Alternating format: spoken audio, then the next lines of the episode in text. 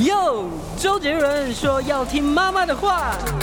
哎呦，阿母讲爱听老师的话。可是老师说，长大后要听老板的话。不管是谁，都要听医生的话。各位听众和观众朋友们，大家午安，欢迎来到听医生的话，健康 Say Yes，我是巧妮，我是潘怀忠。长寿的人越来越多，但当长寿碰到了失智，那就不妙了。哦，你在这个看那看这严重的病。哎呀，因为我们都不希望遗忘所爱的人，或者是被所爱的人遗忘嘛，然后甚至影响生活，还不能自理，所以。如何预防老年失智症真的是非常重要。像我们老师，如果遗忘了我，那就没有人教我台湾好媳妇人选了。我跟你讲啊，那个我看过有一部电影叫做《忘我忘了我自己》。嗯哦，你知道那部电影吗？我忘了我自己。那那个是一个早发型的老人失智症。嗯。那早发型的话呢，跟基因是很有关系的。嗯。那那位教授呢，是在呃一个非常非常有名的一个学校当教授，忘了哪一个，不知道是不是 Cornell 啊，一个很有名的一个教授啊。然后呢，五十几岁就得到了老人失智症，所以称之为早发型啊。那因为呃这个老人失智症呢，它前面有一个“老人”两个字，是，所以其实是跟年纪很有关系啊。年纪越高的话呢，他得到的几率就会越高啊，会越高。那可是呢，你像他电影里面，我忘了我自己这部电影里面，他那个五十几岁就得，这个算早发型的，是，所以呢，他跟基因就很有关系哦。就后来他的三个小孩啊，你知不知道？来，你来你讲，是一位女教授，对不对？对，女教授。对，那那你确定那一部电影？是，但是还是有老师解释哦。不是，那他三个小孩后来怎么样？他有没有去测？哦，这我就不知道。那你到底有没有看呢、啊？那我应该是看到那种有没有 YouTube 的那种快速解读的。哦，那里面其实看一看也没什么不好了哈。我在这个大学里面啊，开一门课，嗯，叫做从电影学医学。从电影学医学，高朋满座。哎呦，呃，非常非常多人喜欢。所以老师评价评价评价都很高，评价都很高啊。我记得我记得很好玩的是，他那一堂课呢。事实上是有非非常多不同专业的人去的哦，因为当时学校在规划的时候，本来就是规划很多不同专业，是其中找到我，我就我就去了哈。然后呢，我就规划这个从电影学医学，所以他一学期大概通常是十六堂课左右啦。嗯，哦，那我大概都上个两三堂啊，上个两三堂，我就挑最新的这个欧美的或者台湾的，也也有很好的。这个电影啊，来学医学啊，是。结果呢，每学期这个学期末啊，在这个评分的时候，大家都觉得，诶，看电影这堂课学的蛮多的啊，所以他们就会觉得说奇怪，我们那么辛苦讲了两个小时，然后你们都没学到什么东西，那看电影你们学到那么多东西，所以，所以我常常在讲说，有时候这个就叫因材施教，对，有些学校他可能小孩子他比较愿意听。你你给他讲两个小时没问题，他的那个，但是有的学校有的小孩他没办法听，是啊，所以你你如果真的要讲那么多，哦，他是受不了。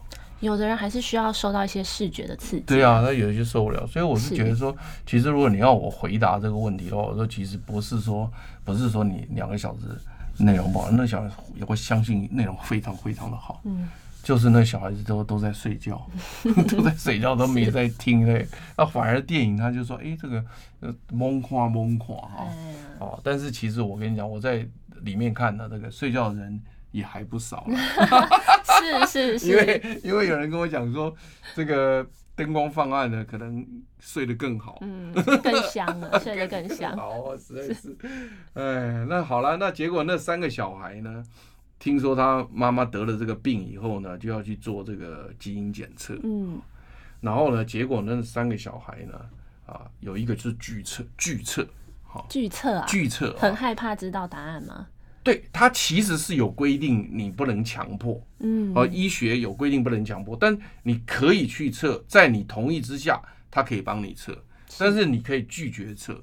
那这个拒测的小女孩呢，那么她有她的想法。因为他觉得说他的人生没有必要先知道结果，嗯，好，那那如果说先知道的话，会影响他非常多的规划。是，比如说我我随便举一个例子了哈，假设以一个小男生或小女生，他知道说，哎，他五十岁就会老人失智，说明他遇到一个非常好的小女孩或小男孩要结婚，他就不愿意结婚了。哦，对啊，很多种例子，是不是？那我的意思是说，这个东西其实有这个必要吗？我当然我不知道，可是问题是说呢，一则以利，其实一则以弊，为什么呢？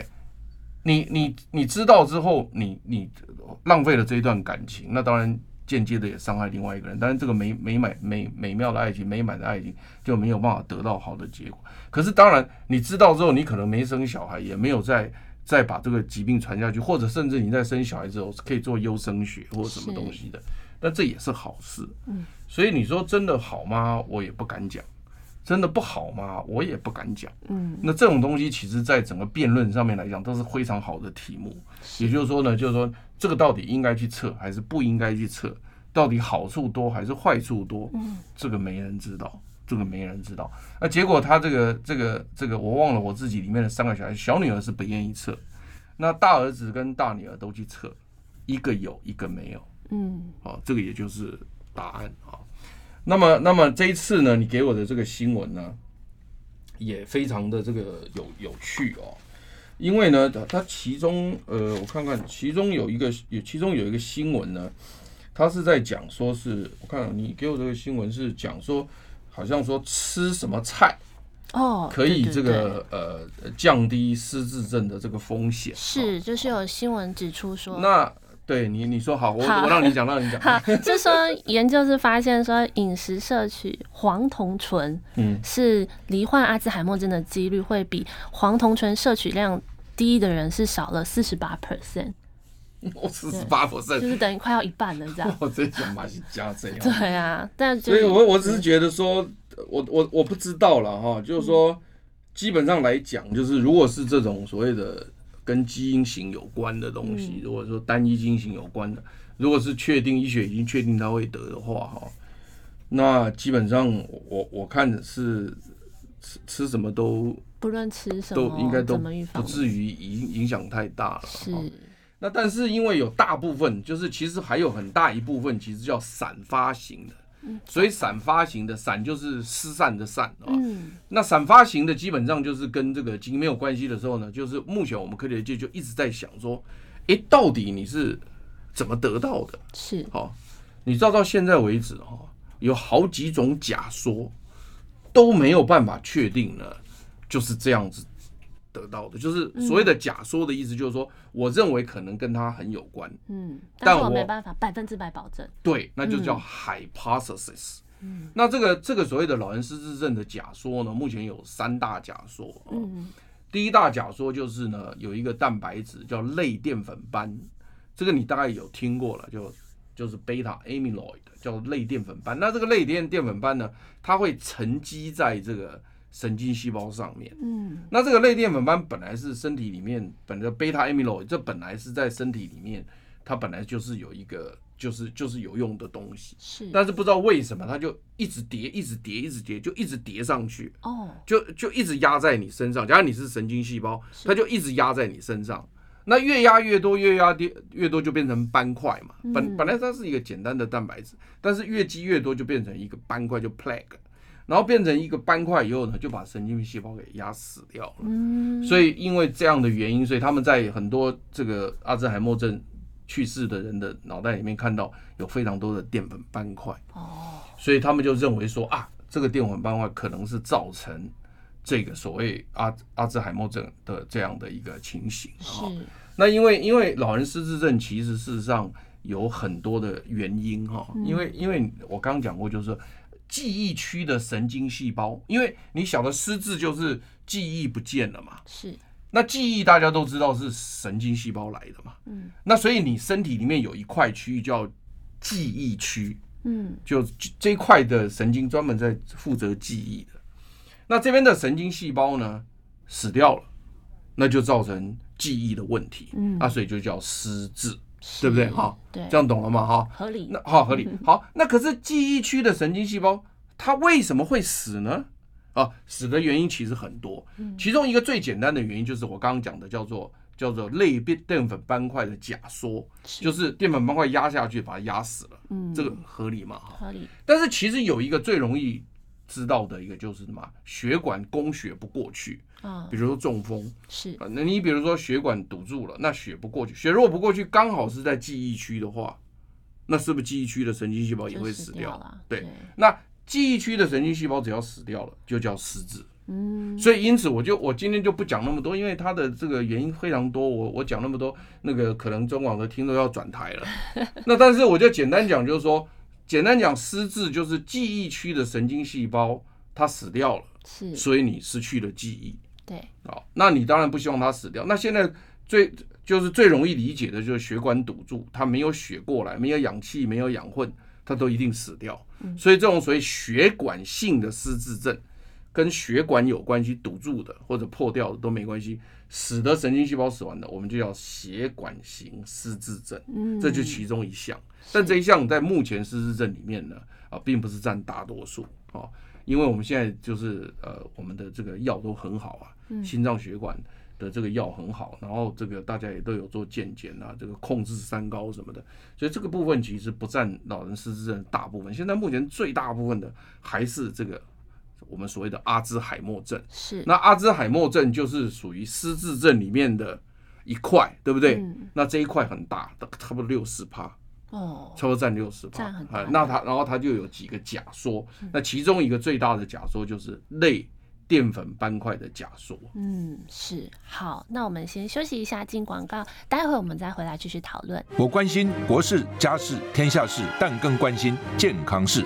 我是赵少康。推荐每天中午十二点在中广流行网、新闻网联播的《听医生的话》，我们邀请到的都是国内数一数二的医疗权威，给你一个小时满满的医疗资讯，让你健康一把抓。除了收听以外，还要到 YouTube 频道上订阅 “I Care 爱健康”，按赞、订阅、开启小铃铛，爱健康三支箭，一件不能少。欢迎回到《听医生的话》，健康 Say Yes。老师，那像刚刚提到说，哎、欸，遗传的失智症那比较无法避免。对。那有什么样子的？我们继续讨论，能够就吃嘛哈，我们还是要回到吃，因为只要讲到吃，大家精神就来了。对。哦，那就是我们做节目常常也是，就是讲太多理论，大家不喜欢听了。嗯。这就是我刚一开始讲，就是你在上课的时候，你上讲两个小时，你讲的很好，如果你没人听啊，是哦，那你要放点电影，大家就看了啊，所 以这个没办法。这就要因材施教，所以没没没有办法的事情。所以那那现在就刚刚从刚刚那个理论过来，就是说失智症的人口越来越多哦。那失智症的类型也很多，有包括至少包括了血管失智症跟阿兹海默症，但当然还有其他的失症，我就不讲了。我们今天不讲那么多。但是呢，如果是以血管失智症或者阿兹海默症，这加起来就几乎占绝大部分了。尤其像阿兹海默症还占了将近五十到六十 percent，就最高的。所以现在大家主要就集中在这个所谓的阿兹海默症这一块，就是看看怎么来来预防这个。好，那那预防失智症那个那个预防血管性的那个，那就是跟三高、糖尿病什么有关系了。那你说这这中间两个互相有没有关联呢？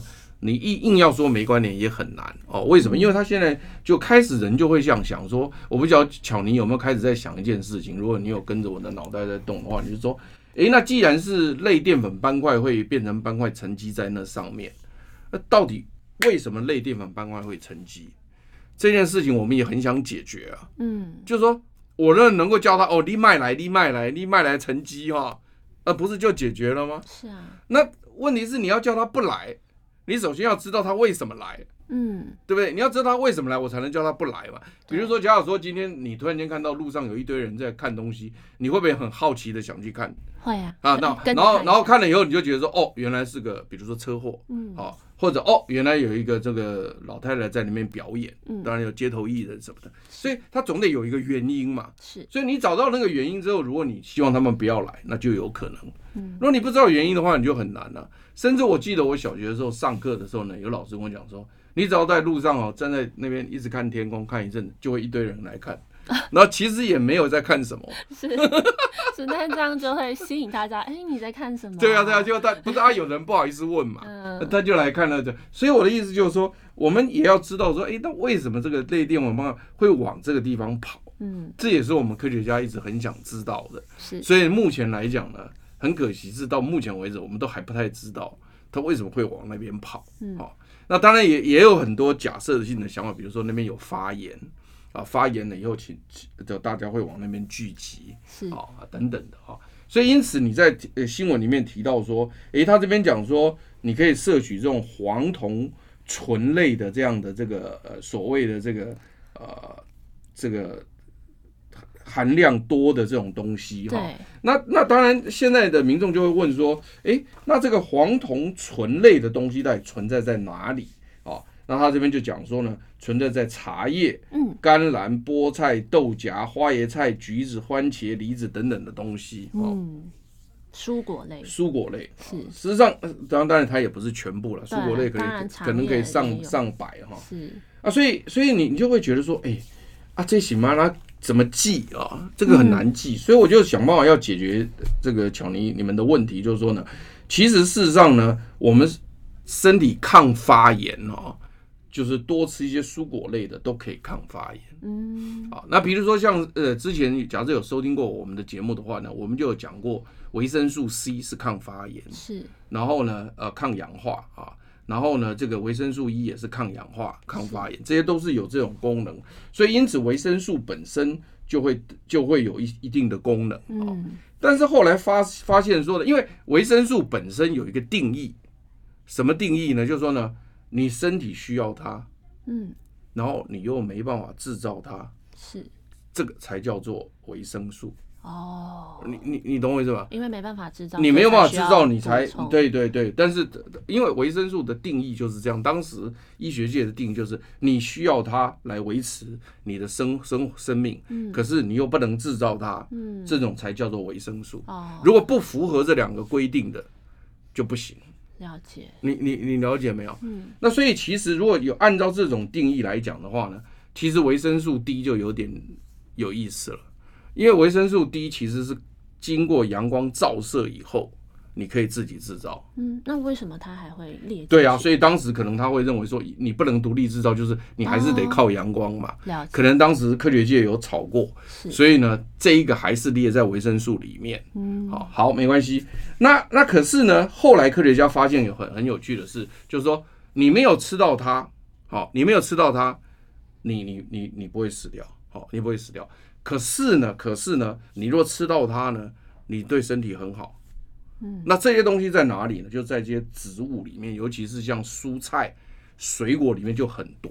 是，那这些化学物质呢？啊，我们就给它提，给它一个名字，叫做植物营养素。嗯，啊，植物营养素合理嘛？因为你吃些植物类的食物得到这些营养，那它虽然没有像维生素那么严重，说不吃到就会你生命没有。可是你吃到它，可以对你身体帮助很大，是，所以就叫植物营养素。那植物营养素呢？后来又给它的另外一个名字叫植化素。植化素啊，植化素你有没有听过？你大概有听过。那植物营养素就叫植化素，也就是说呢，你从植物里面吃到的这些东西，很特别的这些东西呢，那对身体是有帮助。那像我刚刚特别提到说呢，啊，像抗氧化，那抗氧化、抗发炎这些东西进来以后呢，他们就认为说。可以让脑袋里面的发炎反应加下降，它就可以不要不要让这些类淀粉蛋白斑贴过去。嗯，那其实事实上是不是只有对呃这个脑袋有帮助？其实不止，全身的抗发炎啊、呃，这个所谓的抗氧化都有帮助。嗯，那好了，那这些植物里面所含的这些植物营养素或者是植化素呢？其实你常常听到很多，比如说我念几个。我相信你一定听过哦。好，你像你刚刚特别提到的黄酮类的东西，是黄酮类的东西我就不提，因为你刚刚提到了嘛。那你特别提到这一次的新闻是说黄酮类的东西吃进来会降低。这个所谓的失智症，其实应该就是降低阿兹海默症了，因为现在大家分不清楚失智症跟阿兹海默症的差别。但是我刚刚已经解释了，失智症里面一大块是阿兹海默症，阿兹海默症是失智症的一种，好，好不好？那所以因此呢，黄酮类的我不提，那其他的你像什么呢？儿茶素听过吧？嗯，啊老师啊，要先进广告一下，我们先休息，待会回来。我关心国事、家事、天下事，但更关心健康事。我是赵少康，推荐每天中午十二点在中广流行网、新闻网联播的《听医生的话》。我们邀请到的都是国内数一数二的医疗权威，给你一个小时满满的医疗资讯，让你健康一把抓。除了收听以外，还要到 YouTube 频道上订阅 “I Care 爱健康”，按赞、订阅、开启小铃铛，爱健康三支箭，一件不能少。欢迎回到听医生的话，健康 Say Yes。我们刚刚老师讲的，诶，预防失智症，其实针对阿兹海默症这一块的饮食，刚刚老师讲得太兴奋，好像还没讲完。不，一直都没有时间都不够。但是我的意思就是说，呃，在这一则新闻里面，就是今今天你引用的这一则新闻，它是特别提到黄酮醇嘛。对。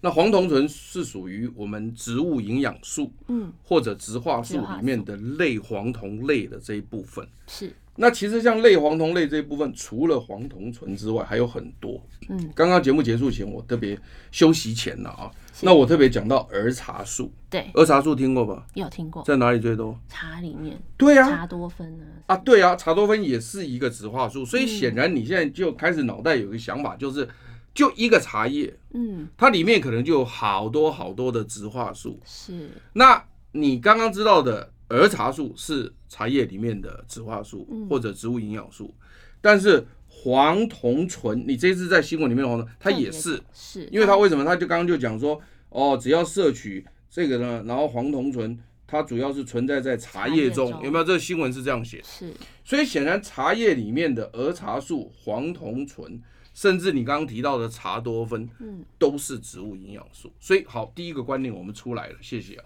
就是任何一个植物里面所含的植物营养素或植化素呢，是成百上千。嗯，好，那在成百上千的情况之下呢，你吃它的话呢，你得到好处是全面的。嗯，好，那如果说我今天只吃儿茶素，那你是只得到茶叶的，好了，我算的保守一点，百分之一的好处。哦，很保守，懂意思吗？是，够保守了吧？够保守。所以你如果只吃儿，那就百分之一。所以有的时候有一个人讲说，哎。我现在卖你一个儿茶素胶囊，你来吃一吃好不好？那你那你跟你吃茶叶有什么差别？嗯，我请问你，就是你就是只有那个儿茶素啊，就那百分之一啊。对呀、啊，那所以你终于懂了。那你不如直接喝茶、啊。对呀、啊，直接喝茶，而且而且我们呃在药理学，因为我是药理学的老师嘛，哈。是。那药理学的观念很重要，就是说，当你某一个物质的浓度很高的时候。我们要很小心哦，因为它浓度很高的时候呢，对身体可能就是个负担。嗯，我们讲是过犹不及。对，你若喝茶叶，因为上千年来、上上万年来，大家喝茶喝久了，知道这样喝不会有事。是，但是如果你把它弄得很浓度很高的时候，这就很难说了。嗯，或许它会不会成为一个毒药也说不定。对对，有可能，有可能啊，这绝对有可能的。所以主要看剂量的问题。所以你会看到说，有些药可以吃一颗，可以吃两颗，但不能吃三颗、五颗，可能就出事了。是啊，所以这就是我要解释的，就是说呢，呃，从你刚刚一讲说，诶，茶叶含有这么多的植物营养素、植化素，那所以因此我们为什么要吃天然的这些？这些食材呢，因为我们得到的好处比较多，嗯，那为什么我们不能吃单独萃取的呢？我们要小心它的剂量。是，那当然你说，诶，如果说今天它的这个剂量高的时候，可以拿来当做药，可以特别针对某些病来治疗，这个我也不反对。那那个就变成什么呢？那变成制药，嗯，变成做药去了。所以我们在我们的药理学里面，这些教授们呢、啊。也就经常从植物里面去找这个化学成分，嗯，找到了以后呢，发现它有特殊的情形的时候呢，我们就会开始去研究它，就是多少的量是会对人的身体不造成影响，可是这个量呢，又可以替你治某些特别的病，那这就变成药了。了解，所以意思就是说，你在植物里面可能也会吃到这个成分，但是它可能远远不及真正用药的那个量，就就不对。所以这个也是我今天呢啊，刚好啊跟跟你聊天的时候聊出来的，就知道这个观念大家有，慢慢就会进进来了。那所以刚刚我讲说，那植物营养素跟这个植化素呢，它其实很多，除了儿茶素，我刚考你之外，你就讲了茶叶，那就非常好啊。那另另外像黄酮类的还有什么？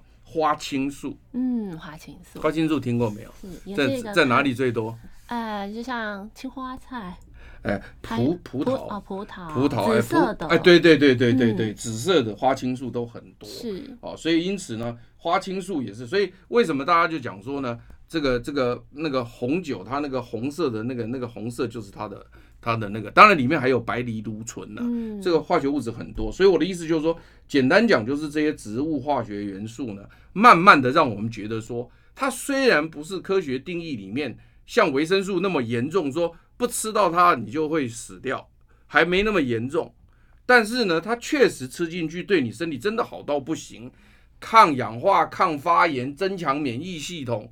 然后什么抗失智，什么抗老化，真的，我告诉你啦，你所有的东西都跟它有关系啦。嗯，所以因此就为什么说呢，要一日五蔬果，这又回到了最大宗的说，为什么要吃蔬菜水果？它的原因就在这里，因为它一次吃进去，每天吃进去成百上千的这种植物营养素，它对你的帮助就非常的大。嗯，好，这种非常大。所以因此呢，这些植物植物营养素呢，最后他们发现说，哇，这些植植物营养素或植化素呢。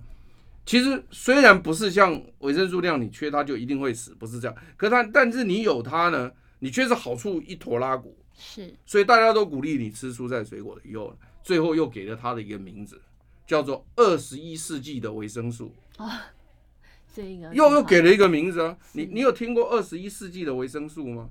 有没有听过？现在听到，没有，现在才听到。所以二十一世纪的维生素呢，是就是植化素，嗯，就是植物营养素，嗯，那大部分从哪里来呢？它大部分是从植物的食物里面来，是植物的食物里面来。当然，它可能植物有些不是当食物，有些当饮品，嗯，也有嘛。因为像茶叶就饮品嘛，那茶叶也可以入菜啦，也不是不能入菜。我们现在把茶叶磨磨粉。嗯，也开始进入那些食材里面去嘛，就是吃茶叶磨粉，啊、也可以吃，也不是不能吃。茶料理。对对对，所以简单来讲，所以那你像这种这种所谓的这种植化素、植物营养素，在我们现在了解的话，哈，因为因为植物有很多嘛，嗯，我们也不是每个植物通通都研究的那么透彻，是，所以讲讲句实话，成千上万哦，恐怕都都都有可能了哈。嗯、那你真正嘴巴念得出来那几个哈？就是你经常念得出来的哈，可能无超过一百，嗯，可能无超过一百。比如讲要黄黄酮醇啦、花青素啦、儿茶素啦、胡皮素啦、柠檬黄素啦、芸香素啦、芹菜素啦、贝塔胡萝卜素啦、叶黄素啦、玉米黄素啦、茄红素啦、辣椒素啦、什么大蒜素啦、萝卜硫素啦、什么谷胱甘肽啦、银果啦，这银这一大堆的，我跟你讲，你其实。我就算念给你听，也大概不超过一百个。是，那可是真跟真正的比起来差得远。是，好，那我们先休息一下，进广告，待会回来。我关心国事、家事、天下事，但更关心健康事。我是赵少康，推荐每天中午十二点在中广流行网、新闻网联播的《听医生的话》。我们邀请到的都是国内数一数二的医疗权威，给你一个小时满满的医疗资讯，让你健康一把抓。除了收听以外，还要到 YouTube 频道上订阅 “I Care 爱健康”，按赞、订阅、开启小铃铛，爱健康三支箭，一件不能少。欢迎回到听医生的话，健康 Say Yes。哇，老师上一上一节讲了超多的营养素，那有有什么？缺的吗？不是，你其实其实永远念不完，永远念不完。只不过是说呢，我们的小编编叫加持，不知道大家认不认识哈？一定认识。那他他结果他也帮我补了一个叫做姜黄素，嗯啊，姜黄素当然也是了哈，也是。所以后来后来其实说，我刚刚讲过，就是说这些植化素呢，成成千上万了，我们能够念出来的呢，啊，也不过就是一百个不到，才一百个不到哦。那你也不可能很全面哈。那如果说你今天要吃东西的时候呢，你说啊，只要吃某一样东西，这个我觉得就有点以偏概全。嗯。所以那但是呢，我如果又要叫你们练化学的东西，用化学结构来决定它，比如说 说说，比如说类黄酮素、类胡萝卜素、有机硫化物、酚酸类什么植物之间一大堆这种东西，其实我要解释起来也都很累。那我练化学的人就算。我懂，我背起来也蛮累的。嗯，所以后来我们就想出了一个简单的绝招。哦，卖卖去记这结构，那记这结构大家拢做干枯的。嗯，用色来分。颜色，用颜色，因为它很有趣的是，用这个植物这个这种所谓不同的颜色，就代它代表它不同的营养成分。嗯，它只要成分的那个营养不同，它表现出来的颜色就不同，很有趣。所以因此呢，就就有人讲说，彩虹餐盘般的食物。嗯，那为什么讲彩虹呢？就是红橙黄绿蓝靛紫，你这有色。就是能见光里面，你能看到所有的颜色，是通通都在里面，那不就叫彩虹嘛？嗯，所以鼓励大家摄取植物里面的营养素，摄取植物里面的植化素，摄取植物里面的二十一世纪的维生素，是，那就苦口婆心的拜托你来吃。嗯，然后呢，在解释这些结构的时候呢，非常困难，讲到人家都睡着，没人想听。所以最后不得已，就干脆用颜色来分。那只要讲到彩虹餐盘，大家就说啊，我我在啊。都大些拢讲到丢。是，哎、欸，那老师这样一说起来，人还真是视觉性的动物啊。是颜色。对，那就是用彩虹餐盘，所以其实你会觉得你在跟我聊天，你会了解了解这个整个医学研究史、营养学研究史，它就是从这个角度来的，嗯、为了要让大家能够接受，嗯、然后能够辨别，是是不是？那那你如果说像那种。那种那个所谓的黄黄丸类的东西，其实其实跟黄色食物会很有关系。嗯，你像橘子啦、柳丁啦，它就会有很多。好，原来。那那所以我的意思就是说呢，从这个颜色来分，大家就说啊，那外给啊，那外给哈，红橙黄绿蓝靛紫，彩虹般的餐盘是干单嘛，干单嘛。那可是呢，接着呢，就有很多人开始就衍生了，啊，比如说呢，呃，中医学家，因为中医学家很早期就开始有讲那个五行。啊，然后这个什么呃，金木水火土是的，然后呢，呃，五味啊，酸、呃，甜酸苦辣咸哈，酸甜苦辣咸对五味，然后呢还有五脏，好，所以因此呢，那中医就喜欢把这个现代的医学，就现代医学不是以彩虹般的餐盘了解这个植物的色素了嘛？那他就把它用成叫做五行五色五味五脏合在一起，所以就变成中医的理论呢，又揉进了。西方医学的知识是，所以因此呢，那他因为他一开始就是五行五味五脏，所以呢，他不能用七个色，嗯，因为红橙黄绿蓝靛紫是七个色，所以他就选了五个，叫做红黄绿白黑。红黄绿白黑。对，那红黄绿白黑以后呢，那这个黑就含紫。因为紫就确实偏黑嘛，是的，所以因此就红黄绿白黑，用这个所谓的五色来，那这主要是跟中医有关，因为中医是五味五行五脏，你知道吗？嗯，金木水火土是早就有了啦，是，好，那金木水火土早就有了，那西方医学后来出现了彩虹般的餐盘，他要对它对不上，那就变成了五色，所以我是觉得他们这些研究也是蛮厉害的，就是说好，那我就把它变成五色，就红黄绿白黑，哈，那就对这个什么。呃，金木水火土，好，这样下去对哈。那呃，对这个什么心肝脾胃肾啊，拼肝脾肺肾，好，对不对？这样对哦。所以因此呢，中医的理论就变成五色，是对五行对五脏。那西方医学一开始其实是彩虹苍白，嗯，啊，那但是当然又有更多的人啊，比如说呢，呃，像有一位歌手呢，刚好他的名字啊，呃，有有黄黄绿红啊。那吃三个色有用，他就他就喜欢人家用他的名字、嗯、啊，就是吃东西你就要吃红红的，呃黄的、绿的、红的啊，这个人叫什么？你知道？黄绿红，你知道这人吧？我讲出来，你大概知道了。有有有感感应到了，有有感应到了。所以我的意思就是说，其实他把颜色越缩越小哈，其实主要是为了好记啦。嗯。但是其实原来都不是这样，原来的东西就是各式各样的都要吃。是。好，各种各样都要，所以彩虹的餐盘就各式各样的东西，然后不同的颜色，因为你知道化学东西哦，你不讲诶，米亚个调个到底哦，色都不讲啊。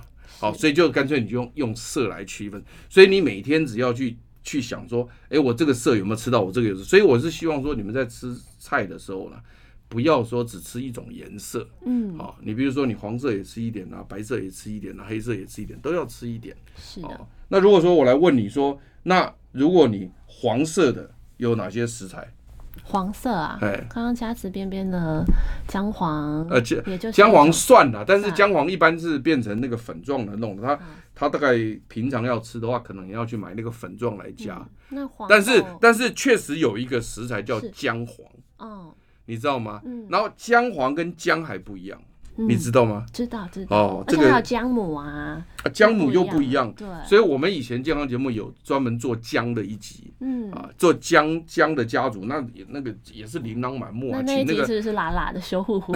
也很好玩，对。但是我们有请农农农业，然后就是我们讲说农夫啊，是从乡下运来所有的不同的姜啊，很有趣的。嗯，像做这种东西啊，那个呃，民众非常喜欢看是啊。然后但是呃，姜黄也有带来。但是那个姜黄它跟姜不一样，嗯，哦，那就很特别。所以黄色的呢，啊，主主要的是像这个，比如说玉米，对，啊，玉玉米就是黄色的嘛，对不对对？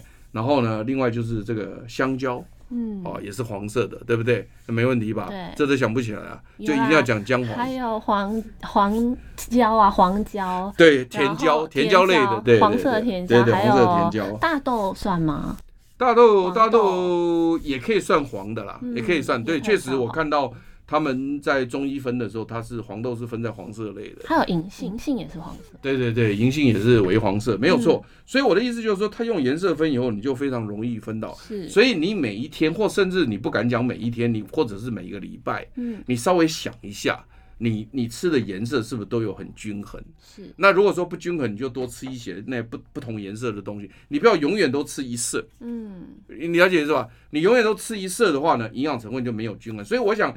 今天讲这个饮食如何预防老人失智症，一开始你讲到新闻是黄烷醇，嗯，但是呢，我因为怕大家以偏概全，就只只会去吃这个东西，是，就千万不要，嗯，因为你现在已经发现。植物化学素它其实成千上万，没错，你你没有办法是这样只吃一样东西，要你要均衡的下去吃。对，好，那我们先进广告休息一下，待会再回来。我关心国事、家事、天下事，但更关心健康事。我是赵少康，推荐每天中午十二点在中广流行网、新闻网联播的《听医生的话》。我们邀请到的都是国内数一数二的医疗权威，给你一个小时满满的医疗资讯，让你健康一把抓。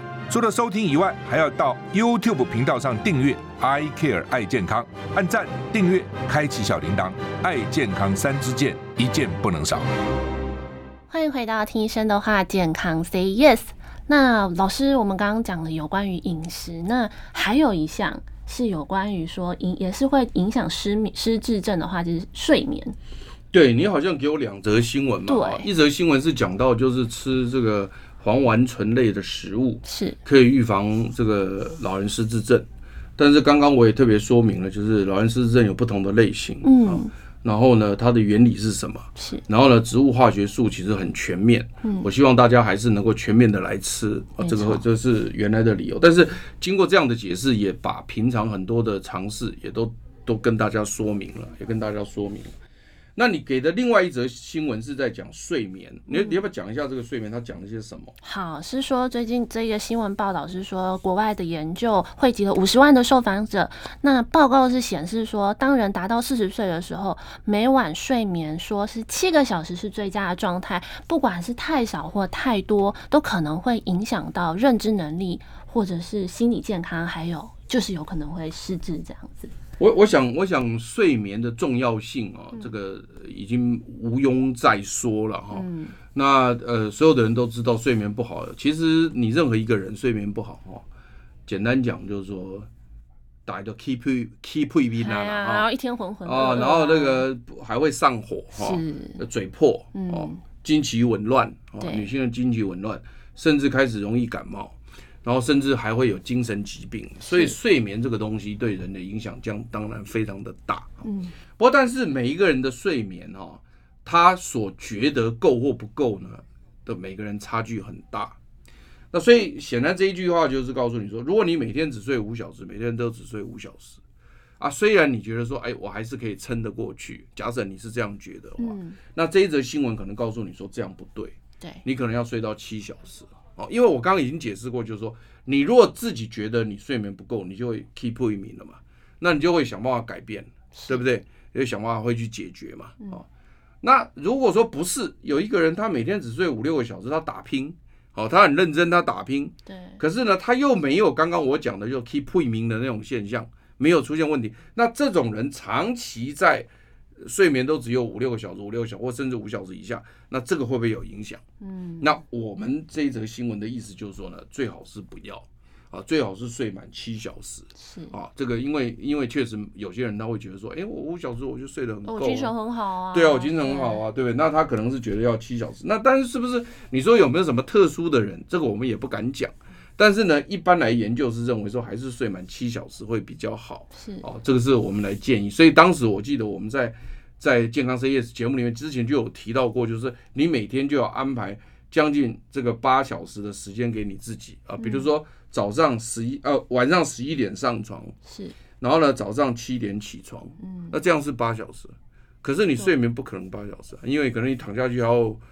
翻来，翻来动一动，中间起来小个便喝个水，所以我认为大概是十一点到七点是蛮好的。嗯，好，所以就是说，大家不要把那个睡眠的时间压缩到太短。好，那那跟刚刚讲过，就是说睡眠跟很多都有关系嘛。哈，比如说跟刚刚什么惊奇啦、跟免疫啦什么都有关系。其实跟失智确实也有一点关系。原因是什么呢？因为我们现在发现哈。脑袋里面不是有那个脑脊髓液吗？嗯，有没有那个那个就是脑袋是浸在那个脑脊髓液里面嘛？哈，对。那现在我们知道那个脑脊髓液呢，其实呢是一个清道夫的角色。哦。什么叫清道夫呢？就是进去呢，把里面的脏东西呢洗出来。是。啊，进去洗再出来，进去洗再出来。那目前科学研究就是说呢，在你睡觉进入深层睡眠的时候呢。这个脑脊髓液啊，会按按照运力的方式呢，它就会进去洗一洗，然后再出来，进去洗一洗再出来。嗯，所以你的睡眠如果非常好的时候呢，会把脑袋里面的废物啦、脏东西啦、不良物质，它就会洗出来。嗯，所以因此呢，当然通常他们也也认为，就当然这个东西都还在研究当中，就认为说它也会把刚刚讲那个淀粉斑的那些脏东西也可以洗出来。是，所以简单讲就是说呢。呃，它跟老人失智症确实是啊，从这个角度来讲是有一点关系的，而且也是维护大脑健康的很重要的一个关键，因为它会有人去清洗嘛。是。你如果说你们家永远都没有人去清洗，那不是就越来越脏嘛，越来越乱，那就会出问题嘛。对啊。好，那另外当然反过来，这个是这这是从这个方向去想它的。那从另外一个方向去想它是什么？就是说呢，老人失智症的病人在他。还没有出现老人失智症之前，啊，就是阿兹海默症之前啊，那么他们也发现就是有一些睡眠障碍的问题，嗯，也就是说呢，他们也发现就是说呢，有些人因为睡不好，好，有些人睡不好，那他睡不好不是身体不舒服嘛，是，他就会用安眠药嘛，嗯，那用安眠药以后呢，哎，结果发现他后来得到老人失智症的机会是很高的，嗯，那当然目前来讲，科学家没有办法证明说。是因为你睡眠不好，才造成老人失智症，嗯，还是说老人失智症之前就一定会睡眠不好？因为他他已经在走这条路了，嗯，你你知道我在讲什么吗？了解。好，所以呢，所以显然呢，就是说，如果你在这个失眠状态下，或者是说你每天晚上没有睡满七小时。这个对大脑的健康是肯定有有影响的，嗯，所以我就回答你这个问题，就是说，我们从这个方向去看它，啊，从脑脊髓液在深层睡眠可以清洁这些垃圾的这个角度，是，那是不是跟大大脑健康有关系？对吧？啊，跟失智症有关系，因为它可以清理这个所谓的贝塔淀粉蛋白斑嘛，哈，对，可以清出来，这这个有关系。另外一个从另外一个角度去看呢，就是说呢，哎，他在长期使用。这个睡眠不好，长期使用安眠药，它可能在后头，它的老人失智症几率会升高。显然，睡眠跟老人失智症也有关系，嗯，跟阿兹海默症有关，所以这两个是合在一起，从另外一个角度来讲都一样。是，所以显然睡眠跟大脑的健康画上关系是绝对画得上的。嗯，好，因为我刚刚也讲。不止不只是睡跟大脑健康，它跟全身健康都会有关系啦，啊、有没有？好，那那这个情况之下呢，所以我是觉得说呢，睡眠的这个这个大家还是要特别注意一下。对对，好，那时间有限，今天的节目就进行到这里，大家记得要顾好身体，一起向健康 say yes，我们下周再会。